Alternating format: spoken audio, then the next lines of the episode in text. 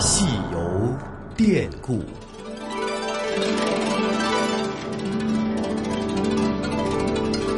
听众朋友，大家好，我是华夏之声的节目主持人胡杨，很高兴和大家在《故宫九十》的节目当中见面。故宫作为一座世界级的博物馆，它的文化资源可以用丰厚来形容。无论是气势恢宏的古代皇家建筑群，还是丰富秀美的文化艺术瑰宝，都令大家赞不绝口、流连忘返。而面对着如此众多的艺术珍品，很多到过故宫的人都会产生一个甜蜜的烦恼，那就是怎样才能最大限度地参观完这些艺术珍品，让故宫留在自己心中呢？在今天的节目当中，我们就共同关注这个话题。故宫博物院的院长单霁翔先生告诉我们，在故宫对观众进行的满意度调查当中，观众提出的最多的意见就是故宫实在是太大了，在参观的过程当中，不但容易迷路，也容易忽略到一些珍贵的文物藏品，往往因此留下一些遗憾。而针对这个问题，故宫进行了具有针对性的改进。那么，故宫的展览多了，我们呢就要加大观众咨询的力度。观众进故宫都知道自己目前身在何处，这个我们经常要对观众进行满意度调查。其实，观众给我们提的最多的意见就是故宫太大了，标识不清楚，我们走在什么地方不知道。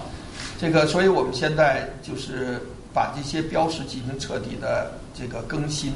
一共是五百四十块标识，现在征求观众意见，结合我们的环境，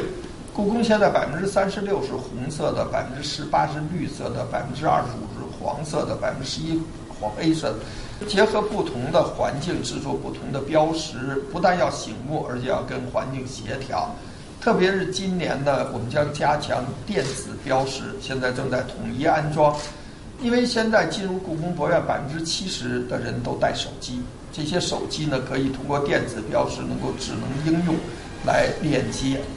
这个再有，我们不断提升我们的自动讲解器，观众很受欢迎。我们可以说，故宫博物院的自动讲解器是全世界博物馆最强大的讲解器。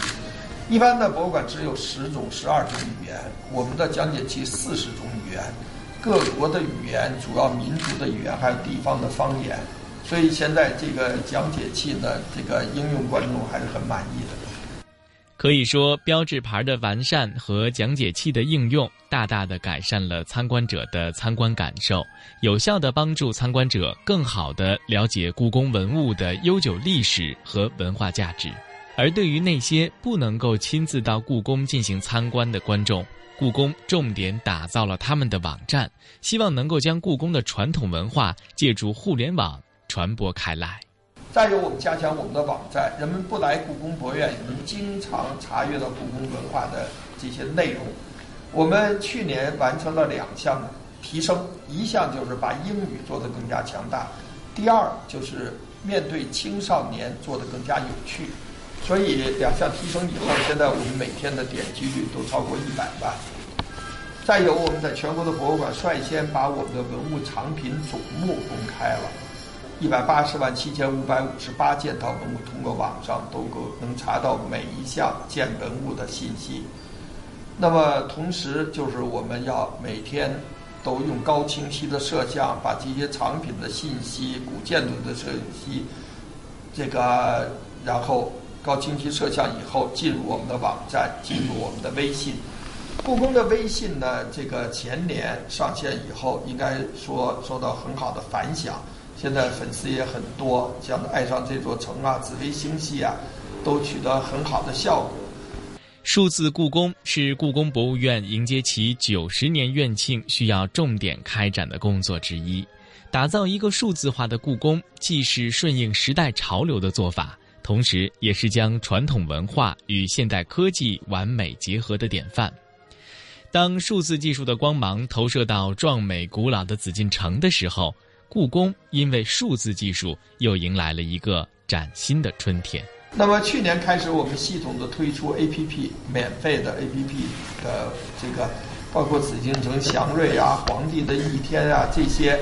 这个下载应用的这个情况都很好。这是皇帝一天是给九岁到十一岁孩子们准备的。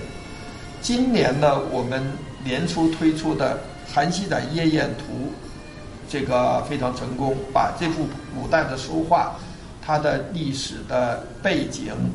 艺术的造诣和每个人的角色都进行了深入的刻画，并且在这个 A P P 里可以听到琴声，可以看到舞姿，还是很受欢迎的。但今年我们最得意的还是每日故宫，就是一直我们的理想能够常办常新，每天。能够有所更新，每日故宫就是向观众每天介绍故宫一件套文物。有新的观众用手机收藏，一年三百六十五天，手机里面就会有一个故宫博物馆。那么再有呢，我们现在要用三年的时间完成数字故宫社区的建设。故宫数字社区呢，内容不断增加，但是其实呢，最基础的还是我们要把藏品的信息高清晰的摄像以后。能够进入我们各个宣传的网络，但是数字故宫社区建成以后，我们的传播能力会大大的增加。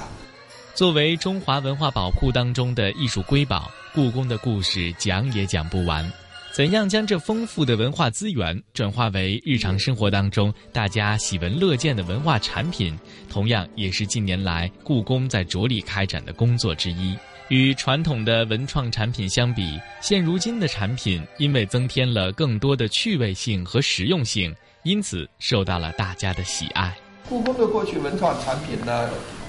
历史性、知识性比较强，但是呢，我们的这种趣味性、实用性稍微弱一些。现在我们继续坚持我们原来历史性、知识性的产品的同时，也研发一些这样的历史性。这些趣味性强的、实用性强的，比如手机壳儿，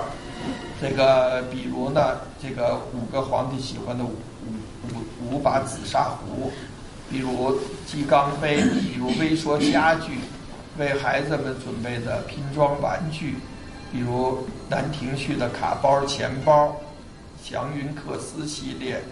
海水江崖系列，再有女孩子喜欢的笔记本。行行李牌、化妆镜、冰箱贴、鼠标垫、电脑包、U 盘。那么我们每次出去展览也是这个研发一些水展的产品，这样呢，开发来开发去，到去年的八月三十号，故宫博物院的文创产品已经研发了六千七百五十四种，应该说在我们的博物馆里还是领先的。那么，我们又组织了紫禁城杯大奖赛，又征集了一些新的文创产品，比如云锦如意的领带、真丝披肩、这个手绣披肩、海水江崖的玉堂春色的，比如故宫伞，这个像故宫的香包，这个潮珠耳机获得了去年全国文创产品第一名，呃，故宫的香包、雨伞。春天可以打这把伞，夏天打这把，秋天打这把，冬天打这把，这个一套一个人准备四把就可以了。呃，价格很便宜。再有我们的玩具哈，复兴叫儿童还研玩中国的传统玩具，我们叫玩具复兴，比如布老虎系列、风铃儿系列、风车系列、拨浪鼓系列。